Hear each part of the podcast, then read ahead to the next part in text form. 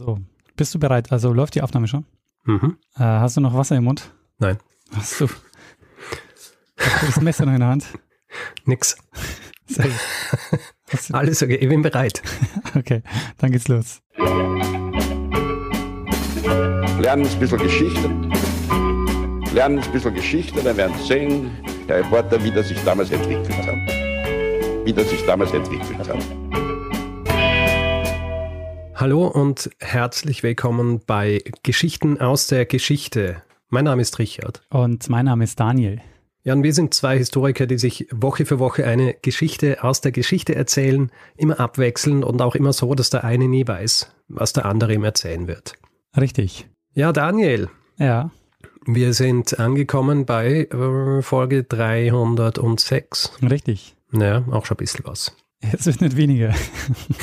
Ja, es wird immer, es wird immer ein bisschen mehr.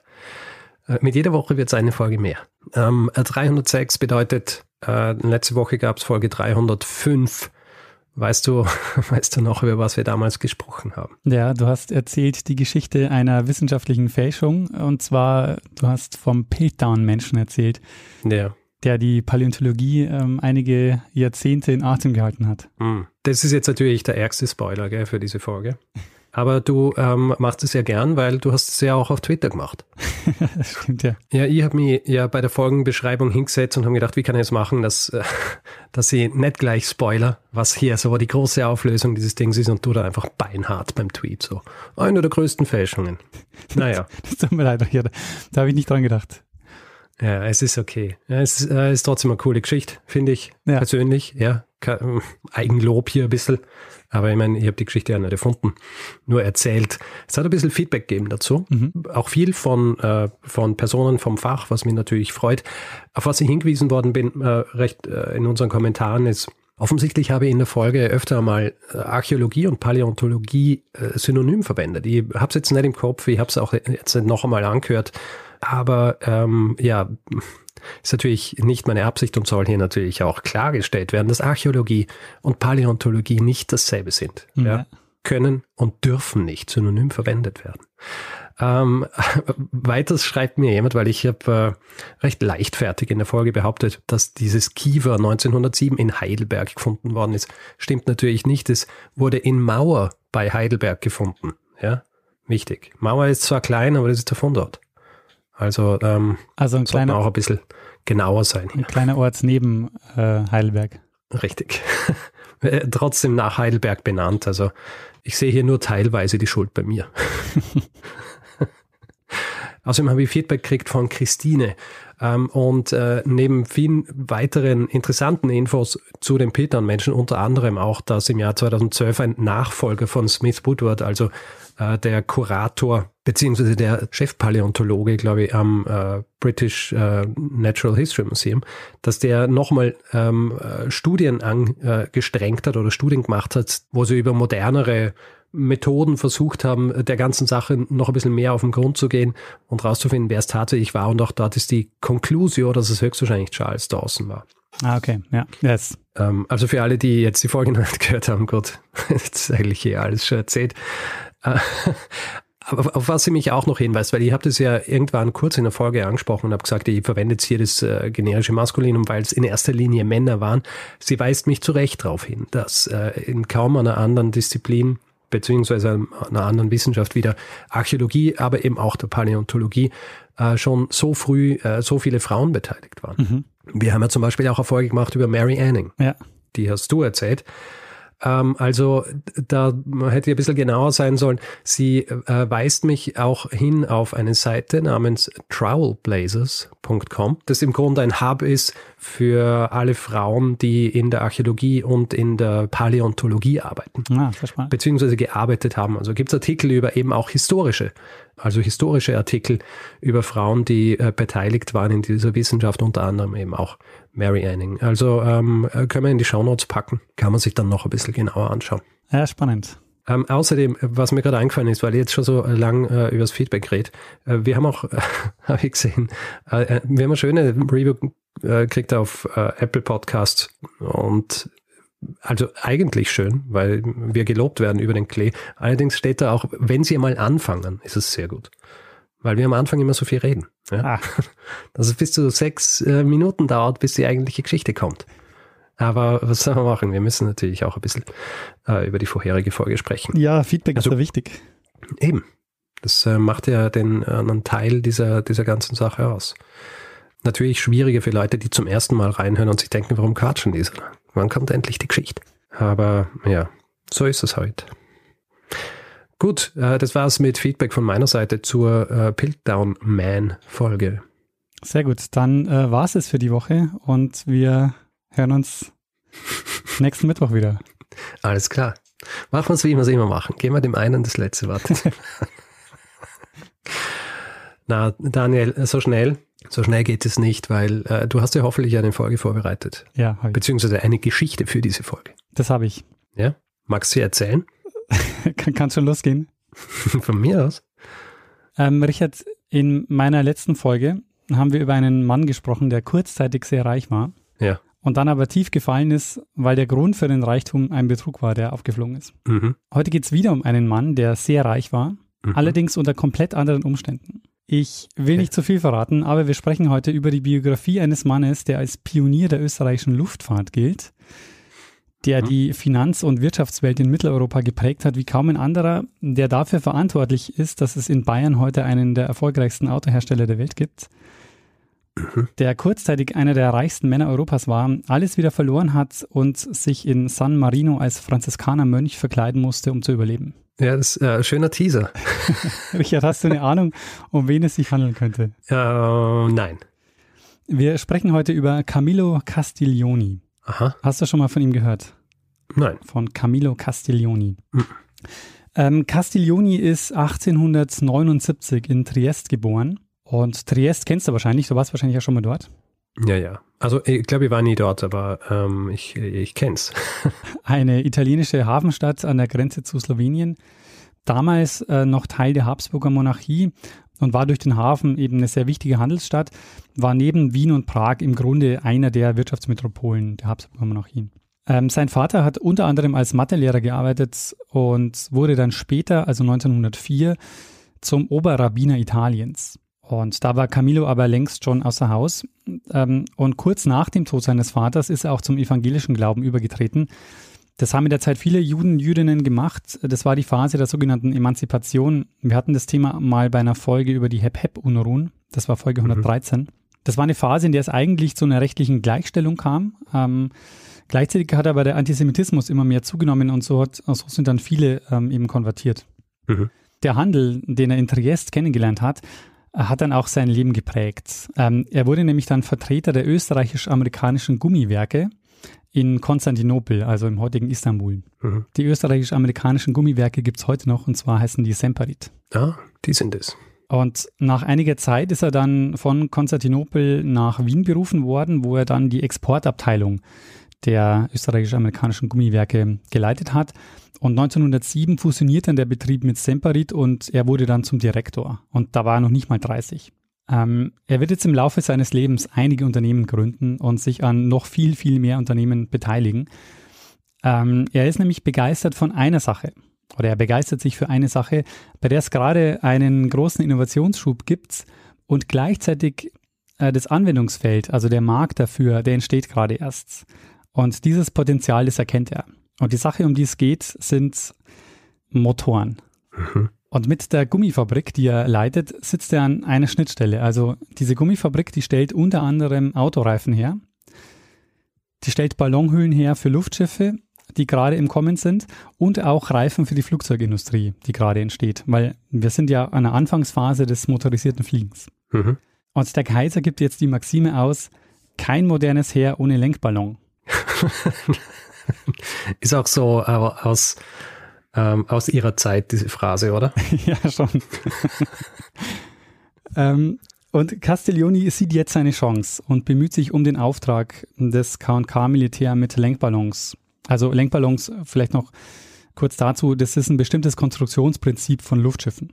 Und Castiglioni sieht jetzt die Chance, dass er den Auftrag bekommt, das K&K-Militär mit Lenkballons auszustatten. Und er sieht überhaupt ein großes Potenzial in der Luftfahrt und gründet daher auch die erste österreichische Firma zum Bau von Luftfahrzeugen, nämlich die Motor Luftfahrzeuggesellschaft MBH, kurz äh, MLG. Und er war Geschäftsführer und hat zahl zahlungskräftige Industrielle mit an Bord, unter anderem auch den Wiener Bankverein. Und das Erste, was er macht, er fährt nach Paris und kauft sich Lizenzen für den Bau von Lenkballons, weil da gibt es Firmen, die schon viel weiter sind in der Entwicklung.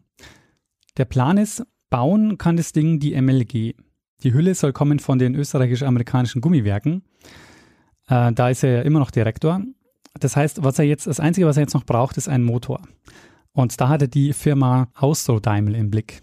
Austro Daimler. Genau, hast du schon mal von Austro Daimler gehört? Nein. Ähm, Austro Daimler ist eine Tochtergesellschaft von Daimler. Und zwar war das die Daimler Motoren Kommanditgesellschaft mit Sitz in Wiener Neustadt. Mhm. Und Austro Daimler hat Castiglioni unter anderem wegen ihres technischen Direktors im Blick, dessen Karriere er nämlich schon länger verfolgt. Sagt dir der Name Lona was? Äh, ja, schon, aber nicht in dem Zusammenhang.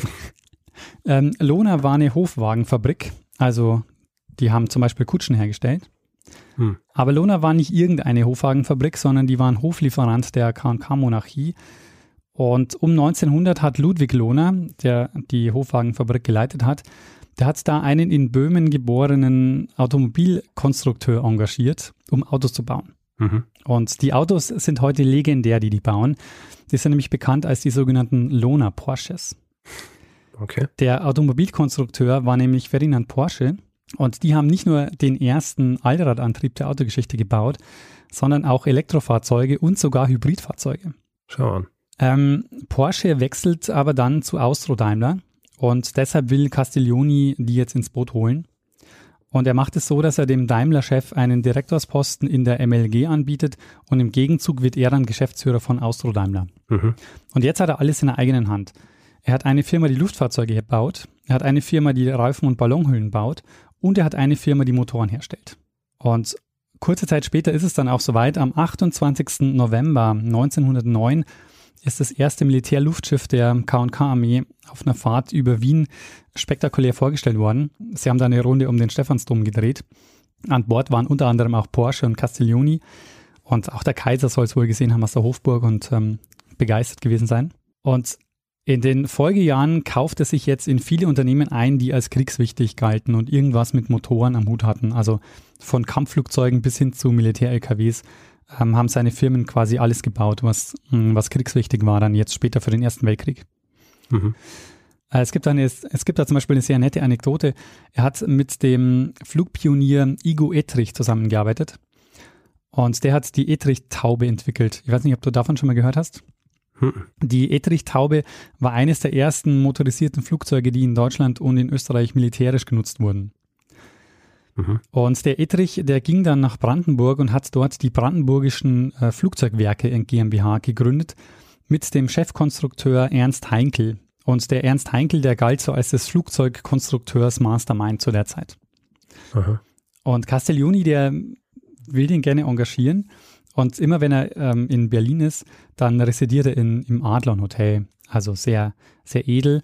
Und ähm, er lädt dort den Heinkel ein und macht ihm ein Angebot und sagt, ich habe Flugzeugwerke, aber ich brauche noch einen Chefkonstrukteur. Darauf sagt der Heinkel, ja, es tut mir leid, aber wir haben gerade erst die brandenburgischen Flugzeugwerke gegründet, die brauchen mich, ich kann da nicht äh, aussteigen. Hm. Dann sagt der Castiglioni, okay, alles klar, kein Problem, äh, die Wege trennen sich wieder. Ein paar Tage später lädt er ihn wieder ein und sagt zu ihm, okay, das war jetzt ein bisschen teurer als geplant, äh, sie zu engagieren, aber jetzt muss ich halt die ganze Firma kaufen. Ich äh, hoffe, es ist uns wert. Ah, das ist ein äh, ziemlicher Power-Move, oder? genau. Also er hat sich die brandenburgischen Flugzeugwerke auch noch gekauft. Ähm, um es kurz zu machen, äh, vor und während des Ersten Weltkriegs war er und seine vielen Firmen damit beschäftigt, Flugzeuge und Fahrzeuge für die deutsche und die österreichisch-ungarische Armee zu bauen. Und ähm, er war quasi mit der wichtigste Hersteller ähm, für, also so, so, ziemlich alle Flugmotoren, die da eingesetzt wurden, äh, stammten aus äh, Unternehmen, die, an denen er beteiligt war. Mhm. Er wirft dann auch ein Auge auf die Rapp Motorenwerke GmbH in München. Die haben 1913 begonnen, so als ganz kleiner Betrieb in einem Holzschuppen, haben die Flugmotoren entwickelt und äh, geschraubt. Aber die kommen bald in finanzielle Schwierigkeiten, weil die gegen die Konkurrenz noch nicht zuverlässig genug produzieren können. Äh, da bekommt jetzt Castiglioni einen Fuß in die Tür, indem er ihnen einen Großauftrag vermittelt, nämlich Motoren für Austro-Daimler zu bauen. Das war Ende 1916. Und ein Jahr später wurde die Firma umbenannt in Bayerische Motorenwerke GmbH, BMW. Ah, kennt man. genau, kennt man. Kommt nachher noch ein bisschen mehr. Castiglioni hat jetzt also während des Krieges sehr gut verdient, ist einer der wichtigsten Unternehmer der Habsburger Monarchie und er stellt sich jetzt, wo die Kriegsniederlage absehbar wird, neu auf. Er trennt sich von seinen Flugzeugunternehmen, weil er nicht davon ausgeht, dass die zivile Luftfahrt genug Gewinn abwerfen wird in Zukunft. Und er geht auch nicht davon aus, dass nach der Kriegsniederlage noch viele Militärflugzeuge gebraucht werden. Und er macht jetzt zwei Schritte, die für seine Zukunft wegweisend sein werden und die ihn zum reichsten Mann Mitteleuropas machen werden und zur wirtschaftlichen Zentralfigur der Ersten Republik in Österreich. Er steigt nämlich ein ins Finanzgeschäft, indem er Geschäftsführer der Allgemeinen Depositenbank in Wien wurde. Also er hat jetzt auch eine Bank. Und er erkennt, dass es zur Inflation kommen wird, weil die Staaten den Krieg auf Pump finanziert haben. Mhm. Weil die einfach Geld gedruckt haben, wenn sie eins gebraucht haben. Mhm. Und deshalb transferiert er jetzt sein ganzes Geld auf Franken- und Dollarkonten. Also Währungen, von denen er ausgegangen ist, dass die stabil bleiben. Und damit sollte er auch Recht behalten. Vielleicht kannst du dich an eine Folge erinnern, die ich mal gemacht habe, Folge 166. Da ging es um Sigmund Bosel. Ähm, Sigmund Bosel. Äh, warte mal, was hat der gemacht? Ich, ich verwechsel, ich, ich habe jetzt die ganze Zeit den Ivar Kröger im Kopf, ja. weil das auch äh, so ein bisschen artverwandt ist, glaube ich. Ja? Äh, die Männer, die, die Männer, viel die Geld, Geld verdienen. Ja. Was genau hat der Bosel nochmal gemacht? Äh, Bosel ist bekannt als Inflationskönig. Ah ja. Ähm, und das Geschäftsgebaren von Castiglioni war jetzt ähnlich äh, wie das von Bosel, allerdings auf einer ganz anderen Grundlage. Also ähm, Castiglioni hat ja tatsächlich sehr viele Unternehmen gehabt und hatte auch äh, hatte da auch sehr viele Beteiligungen. Aber das, ähm, das Vorgehen jetzt während der Inflation war sehr ähnlich. Also er hat in den Nachkriegsjahren ein riesiges Firmenimperium aufgebaut und das Ganze kreditfinanziert durch Termingeschäfte. Das heißt, er hat jetzt gekauft und hat später gezahlt und in der Zwischenzeit war die Währung eben durch die hohe Inflation dann weniger wert. Hm.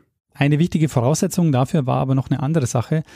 Er bekommt nämlich die Möglichkeit, weil er in Triest geboren ist und die Habsburger Monarchie nach dem Krieg ja jetzt in Einzelstaaten zerbricht. Ähm, da bekommt er jetzt 1919 die Möglichkeit, die italienische Staatsbürgerschaft zu übernehmen. Und das macht er auch sofort, weil es bringt ihm jetzt enorme unternehmerische Freiheiten, weil er jetzt Staatsbürger einer offiziellen Siegermacht ist. Ähm, eine Firma, über die wir vorhin schon gesprochen haben, die stand jetzt nach dem Krieg vor dem Aus, nämlich BMW. Der Betrieb ist eingestellt worden, die Aktionäre sind eigentlich davon ausgegangen, dass das Unternehmen jetzt keine Zukunft mehr haben wird und abgewickelt werden wird. Und dann ist Castiglioni als alleiniger Gesellschafter eingestiegen und es gab zu dem Zeitpunkt noch zwei Geschäftsbereiche. Der eine war Lkw- und Motorradmotoren herstellen und der andere war Güterwaggonbremsen herstellen. Und mhm. das ist eigentlich das Geschäft, das noch ein bisschen lief, also diese Güterwaggonbremsen. Mhm. Ähm, deshalb verkauft er seine Anteile auch kurze Zeit später an die Knorr Bremsen AG. Und ja, BMW zu dem Zeitpunkt stellt also jetzt Güterwaggonbremsen her für die Knorr Bremse AG. Und der LKW- und Motorradmotorenmarkt, der war quasi für BMW, der lag total brach. Mhm. Und du musst dir vorstellen, Castiglioni ist jetzt einer der äh, reichsten Männer in Österreich lebt auf großem Fuß, kauft sich ein sehr repräsentatives Palais in Wien, baut sich eine Villa am Grundlsee. Ähm, weißt du, wo der liegt? Mhm. Der liegt äh, im steirischen Salzkammergut. Kauft steirischen Salzkammergut? Ja. Keine gewusst, dass es das gibt. Ich habe mir gedacht, Salzkammergut ist in Salzburg. Ja, genau. Aber es gibt so einen Teil, da ist nämlich auch eine Skisprungschanze, daher habe ich das schon mal gehört. Ach so, natürlich. Ähm, Meine Geografiekenntnisse sind einfach äh, grauenhaft. Genau, Vor weißt du, aus Österreich halt. Äh, Bad Mitterndorf ist da nämlich. Sollen wir das so sagen? Wo, was, was ist Bad Mitterndorf? Achso, da ist eine Skisprungschanze. Achso, das ist die Skisprungschanze. Ja, natürlich äh, weiß ich das nicht. Warum sollte ich wissen, wo Skisprungschanze steht? Naja, ähm, Bad Mitterndorf ist äh, deshalb sehr bekannt, weil es eine Skiflugschanze ist. Also die ist. Äh, Ach so, ja dann. Ja, dann hättest du natürlich wissen müssen, gell? Das äh, dieser gro große Unterschied. Ja, na gut, ah. ähm, machen wir aber weiter, Richard. Du weißt jetzt zumindest, dass es das steirische Salzkammergut gibt. Ja, sehr gut. Go on. Er kauft sich unter anderem 1919, also zum Thema, er lebt auf großem Fuß, er kauft sich 1919 den Salonwagen von Kaiser Franz Josef I. und reist mit dem durch die Gegend. Also immer wenn er einen Termin hat, reist er im Salonwagen von äh, des, des Kaisers zu den Terminen. Und ein Fahrer fährt immer mit dem neuesten Austro-Daimler-Modell dann zum Zielbauernhof und holt ihn von dort ab. Mhm. Und du fragst dich vielleicht, naja, ähm, warum baut BMW eigentlich heutzutage Autos, wo es doch jetzt Anfang der 20er Jahre eher nach Bremsen aussieht? Äh, das liegt daran, dass er beschließt, zumindest die Motorenabteilung zurückzukaufen, weil ähm, die ja praktisch kein Geschäft mehr abwarf. Und so kommt es dann, dass er für 75 Millionen Mark ähm, sich die Motorenabteilung kauft. Er übernimmt alle Maschinen, das Material und sämtliche Patente und Zeichnungen aller jemals von BMW konstruierten Motoren. Die Bremsenabteilung wurde dann umbenannt in Süddeutsche Bremsen AG. Und BMW wurde dann in den kommenden Jahren zum Flugmotorenmarktführer, ähm, auch zu einer Schlüsselindustrie der deutschen Luftfahrtindustrie. Das spielt dann im Zweiten Weltkrieg eine wichtige Rolle. Allerdings, das ist jetzt so, auch auf Drängen der Politik haben sie dann versucht, Castiglioni als alleinigen Anteilseigner loszuwerden nach einigen Jahren. Und das haben sie dann am Ende auch geschafft. Also sie haben ihn aus dem Unternehmen gedrängt. Aber eine seiner letzten Entscheidungen für BMW legte dann den Grundstein für den späteren Welterfolg. Er hat nämlich 1926 äh, die Fahrzeugfabrik Eisenach gekauft. Und die Fahrzeugfabrik Eisenach hat, hat, seit 1926 in einem Werk einen Kleinwagen unter der Bezeichnung Dixie 3 hergestellt. Und, und so wird BMW jetzt quasi auch zum Autohersteller und äh, bringt auch diesen Dixie 3 später als BMW auf den Markt und äh, wird, äh, wird dann eben ähm, auch Autohersteller. Hm. Interessant ist übrigens, 90 Automobilhersteller gab es in Deutschland nach dem Ersten Weltkrieg. Also es gab wahnsinnig großes und diverses mhm. Angebot, eigentlich wo es noch relativ wenig Markt dafür gab, weil es wurden ja noch nicht so viele Autos verkauft. Mhm. Im Jahr 1922 ist Castiglioni an rund 80 Unternehmen in Österreich, Bayern und auf dem Balkan beteiligt. Also neben allem, was so, wo es um Motoren ging, hat er zum Beispiel auch die österreichische Papierindustrie äh, in der Hand. Aha. Praktisch kontrolliert. Und Jetzt setzt langsam so äh, negative Berichterstattung gegen ihn ein und das hat zu tun mit der Stabilisierung der Währung in Österreich. Als nämlich Ignaz Seipel Ende Mai 1922 Bundeskanzler wird, da waren die Kronen im freien Fall in Österreich. Also du musst dir vorstellen, ein Dollar hat 10.000 österreichische Kronen gekostet zu dem Zeitpunkt und zwei Wochen nach seinem Amtsantritt waren es schon 19.000 Kronen. Hm. Im September waren es dann schon 74.000 Kronen. Das heißt, Seipel will jetzt die Wirtschaft neu aufstellen, damit die Währung stabil bleibt. Und der Plan war, eine Nationalbank zu gründen, an der sich dann alle großen Wirtschaftsplayer beteiligen sollten. Und was macht Castiglioni? Der weigert sich. Und in den Medien wird er jetzt hart angegangen, als Kriegsgewinnler wird er bezeichnet und als Haifisch. Und was jetzt immer wieder auch genannt wird, ist, dass er der Sohn des Oberrabbiners ist. Mhm. Das heißt also, jetzt kommt auch langsam so eine antisemitische Note auch mit rein. Ja. Weil ich jetzt das Wort Haifisch genannt habe. Äh, das ist interessant, weil es gibt praktisch keinen Text, keinen Film, kein Buch über ihn, wo nicht Haifisch im Titel steht. Aha. Also der Haifisch ist so richtig mit ihm, ähm, wird so richtig mit ihm in Verbindung gebracht. Also als Finanzhai. Auch heute noch. Genau, auch heute noch. Also ähm, mhm. es gibt einen Film aus den, äh, von 1988, der heißt Camillo Castiglioni oder die Moral der Haifische. Und ähm, Weißt du, woher das kommt, also Leute als Haifisch zu bezeichnen? Ähm, äh, habe nicht gewusst, dass da irgendwie so einen Ursprung gibt. ja, ich, ich habe mich hier gewundert und habe mal gedacht, ich gucke mal nach und es gibt tatsächlich mhm. einen Ursprung. Und zwar, dieser Ursprung kommt aus dem Kartenspiel. Mhm. Äh, Falschspieler hat man nämlich als Card Sharks bezeichnet. Äh, es gibt auch eine Variante mit Sharp, also mit P. Und das wiederum hat seinen Ursprung im deutschen Wort Schurke oder Schurke. Hm. Und daraus hat sich dann im 17. Jahrhundert im Englischen das Wort Shark für Personen etabliert, die beim Spielen betrügen. Ah, interessant. Ähm, also wir kennen das vom Pool Shark. Weil bei den Pool Sharks, äh, also da ist es ja nicht so, dass sie, äh, dass die betrügen, sondern es, also auf Art betrügen. Aber das sind ja die, die zum Beispiel in so äh, Poolhallen oder so mit jemandem spielen oder Leuten, die sie nicht kennen und dann so tun, als wären sie schlecht und sie ein, zweimal gewinnen lassen und danach nehmen sie sie aus. Ja, ja.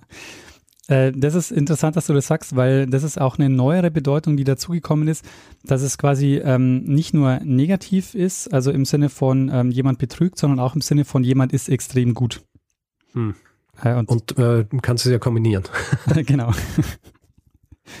ähm, genau, also das ist aber was, was wirklich ihm anhaftet. Also dieses Haifisch und ähm, das kommt quasi in jedem Beitrag über ihn vor und auch dieses Sohn des Oberrabbiners wird jetzt auch was, was ihm immer zugeschrieben wird. Hm. Und jetzt beginnen sich auch ab Mitte der 20er Jahre langsam die Währungen ja zu stabilisieren. In Österreich unter anderem dadurch, dass es eine hohe Anleihe des Völkerbunds gibt im Rahmen der sogenannten Genfer Protokolle. Und das heißt jetzt, dass die Tilgungsraten ihn jetzt langsam vor Liquiditätsproblemen äh, gestellt haben, weil er kann jetzt nicht einfach weiter wachsen, indem er äh, das Ganze mit dem Währungsverfall bezahlt. Und insgesamt ist es jetzt so, dass es bei ihm jetzt kein plötzlicher Abstieg ist, sondern er hat einfach über die nächsten Jahre immer mehr Beteiligungen verloren. Äh, um liquide zu bleiben, hat er einfach verkauft und am Ende stand er dann mit, äh, ja, mit leeren Händen da. Mhm. Allerdings tut sich Ende 1923 nochmal eine Chance auf. Es gab einen weltweiten Angriff auf den französischen Franc durch Finanzspekulationen. Der Franc war im freien Fall und Castiglioni, wie viele andere Spekulanten, haben sich mit Terminengeschäften drauf gestürzt und wollten nochmal richtig viel Geld machen. Da gab es einen regelrechten Hype um diesen Franc-Verfall. Und auch ein anderer Großbankier aus New York, nämlich JP Morgan, der macht sich jetzt diesen Hype zunutze der treibt auch die Spekulationen, also nach außen hin treibt er die Spekulationen gegen den Franc noch an, setzt aber im Hintergrund auf einen steigenden Kurs. Weil er tritt nämlich jetzt an die französische Regierung ran und sagt, äh, ich gebe euch 100 Millionen Dollar als Stütze, damit der Franc stabil bleibt. Die gehen darauf ein und ähm, sofort stabilisieren sich die Kurse. Der Franc steigt und morgen macht einen Gewinn von 114 Millionen Schweizer Franken. Und äh, Castiglioni ist kurz vor der Zahlungsunfähigkeit, verliert sehr viel Geld, wie viele andere äh, Inflationsspekulanten auch, die werden dadurch finanziell ruiniert. Mhm. Ähm, ruiniert wird Castiglioni nicht, aber das führt eben dazu, dass er eben noch mehr veräußern muss, um flüssig zu bleiben. Und ähm, so löst sich jetzt also in den nächsten Jahren der Castiglioni-Konzern Stück für Stück auf. Und jetzt ist es auch, wird es auch immer deutlicher. Also Castiglioni ist jetzt immer in Anführungszeichen der Ausländer ähm, und der Jude Castiglioni und der Raubtierkapitalist ist zum Beispiel interessant auch, dass er wirklich von allen Seiten attackiert wird. Also von links ist er immer der Raubtierkapitalist und von rechts ist er eben der Jude und Sohn des Oberrabbiners. Hm. Nach einem Deal übrigens mit, oder den er für Benito Mussolini, den italienischen Diktator, einfädelt, bekommt er dann auch eine sehr hohe Auszeichnung.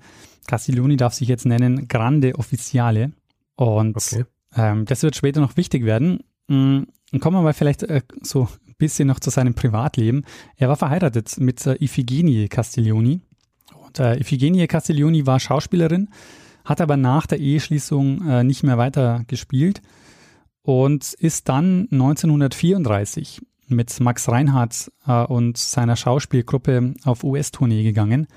Max Reinhardt ist äh, einer der ja, bekanntesten ähm, Schauspieler und Regisseure zu der Zeit.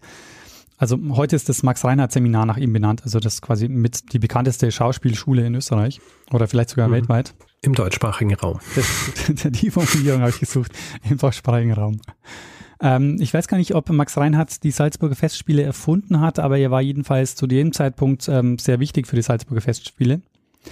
Hat sie organisiert. Und er war zu dem Zeitpunkt ähm, Direktor des Theaters in der Josefstadt. Mhm. Und ähm, er ist 1934 mit einer Schauspielgruppe auf US-Tournee gegangen und Iphigenie ist mitgegangen. Und die hatten deshalb auch Kontakt, weil Castiglioni hat nämlich für Reinhard das Theater in der Josefstadt umgebaut, also hat den Umbau finanziert und hat auch unter anderem die Salzburger Festspiele finanziert. Und wie man sich vorstellen kann, also dadurch, dass er so viel Geld hatte, hat sich Castiglioni eben auch äh, als Kunstmäzen an äh, sehr vielen äh, Projekten beteiligt. Mhm. Und Iphigenie ist dann aber in den USA geblieben. Also die hat sich dann auch von ihm scheiden lassen und hat dann äh, in Hollywood wieder angefangen mit der Schauspielerei und hat es dann auch gemacht bis in die 1960er Jahre. Mhm. Sie spielt unter anderem in Hitchcocks Klassiker Das äh, Fenster zum Hof mit. Huh. Ähm, und Castiglioni geht dann mehr oder weniger pleite zurück nach Triest, wo ihn das Schicksal jetzt äh, sehr hart trifft. Denn ähm, alle Juden, die nach 1919 sich einbürgern haben lassen, denen wird die Staatsbürgerschaft entzogen und er muss das Land verlassen. Mhm. Das war Teil der sogenannten italienischen Rassengesetze. Und er schreibt jetzt aber im Oktober 1938 dem Innenminister, dass er sich schon 25 Mal mit Mussolini getroffen hat und dass er ihn auch unterstützt hat und dass er ja auch den Titel ähm, Grande Officiale hat und dass er deshalb hofft, in Italien bleiben zu können. Aber das nützt alles nichts. Er wird aufgefordert, das Land zu verlassen und es bleibt ihm jetzt nur noch eine Zuflucht, nachdem die Nazis ja auch in Österreich an der Macht sind, nämlich er geht in die Schweiz. Mhm. Er bekommt dort auch eine befristete Aufenthaltsgenehmigung und wie so seine Art ist, versucht er jetzt ein Unternehmen zu gründen. Ihm fällt nämlich auf, dass es in der Schweiz keine Erdölraffinerie gibt und dass man in die Schweiz das Benzin und Heizöl sehr teuer importieren muss, obwohl Rohöl sehr billig auf dem Markt zu haben wäre. Und deshalb jetzt seine Idee, eine eigene Raffinerie aufzubauen für die Schweiz. Er bekommt auch Kontakt zu, ja, zu einigen Industriellen, die das auch mitfinanzieren würden. Allerdings wird dann bekannt, dass er unter dem, unter, hinter dem Unternehmen steckt. Also sein Name war eigentlich, man hat ihn quasi nicht, ähm, nicht in vorderster Front genannt bei dem Unternehmen, aber es kommt dann raus, und dass er hinter diesem Unternehmen steckt und sein Aufenthalt in der Schweiz wird jetzt von den Medien skandalisiert. Also es wird jetzt der Hinauswurf der äh, in Anführungszeichen Inflationshyäne gefordert, die ein, die Gefahr wäre für die Schweizer Wirtschaft. Mhm. Ja, also für das Berner Bundesdepartement für Justiz und Polizei wird Castiglioni jetzt zum unerwünschten Ausländer und sie laden ihn ein, das Schweizer Territorium zu verlassen. Und das muss er dann im Mai 1943 auch. Er verlässt die Schweiz und die letzten beiden Kriegsjahre verbringt er jetzt oder überlebt er jetzt verkleidet als Mönch in einem Franziskanerkloster in San Marino als äh, Frater Alfio. Ähm, bekannt wurde er als Il Frate dalle Calze di Seta, ähm, das heißt der Bruder mit den Seidenstrümpfen. also daran hat man ihn wohl noch erkannt. Okay. Ähm, und in San Marino sind rund 100.000 Flüchtende untergekommen, neben Castiglioni zu der Zeit. Und äh, nach dem Krieg ist er dann, hat er dann in Rom gelebt und ist dann dort am 18. Dezember 1957 gestorben, ohne dass das jetzt noch viel Aufmerksamkeit erregt hätte. Also sein Name und sein Firmenimperium waren längst in Vergessenheit geraten. Hm. Und ja, Richard, das war meine Geschichte über eine bemerkenswerte Biografie eines Mannes, der die frühe Luftfahrt und Autoindustrie geprägt hat, eine der reichsten Männer Europas war und doch alles wieder verloren hat. Großartig.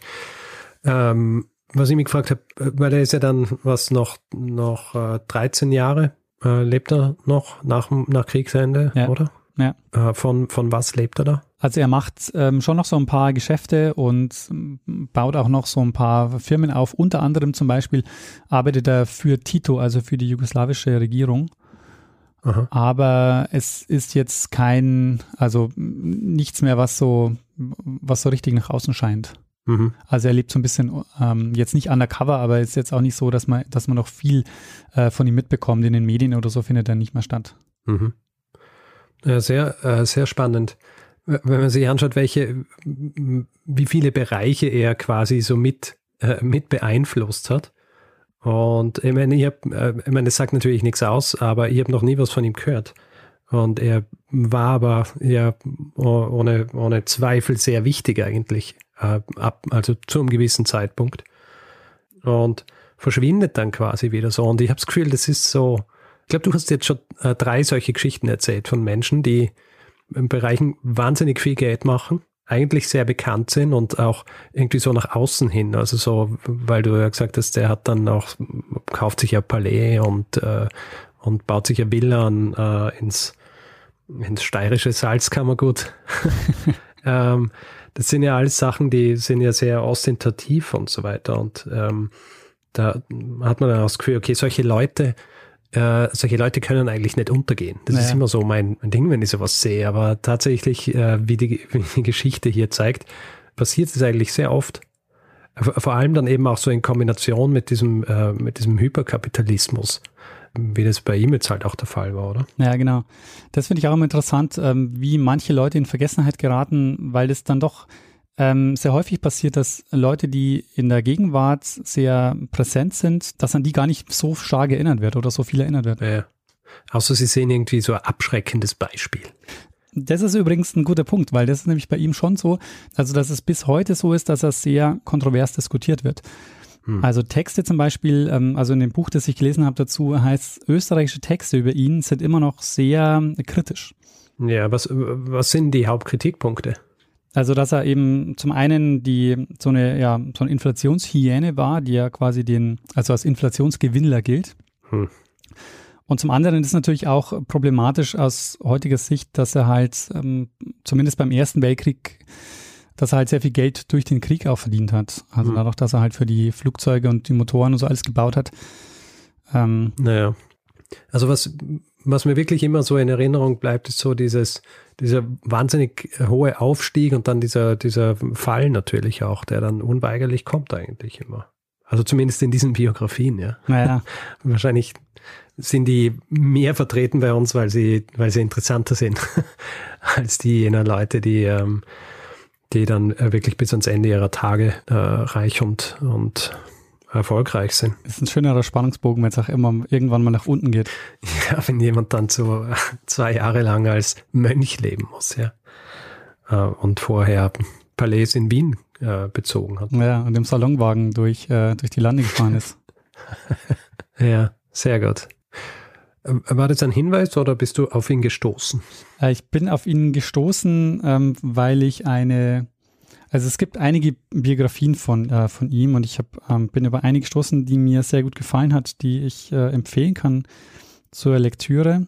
Ähm, und zwar ist es das Buch von Reinhard Schlüter, Der Haifisch, damals wieder, hm. Aufstieg und Fall des Camillo Castiglioni.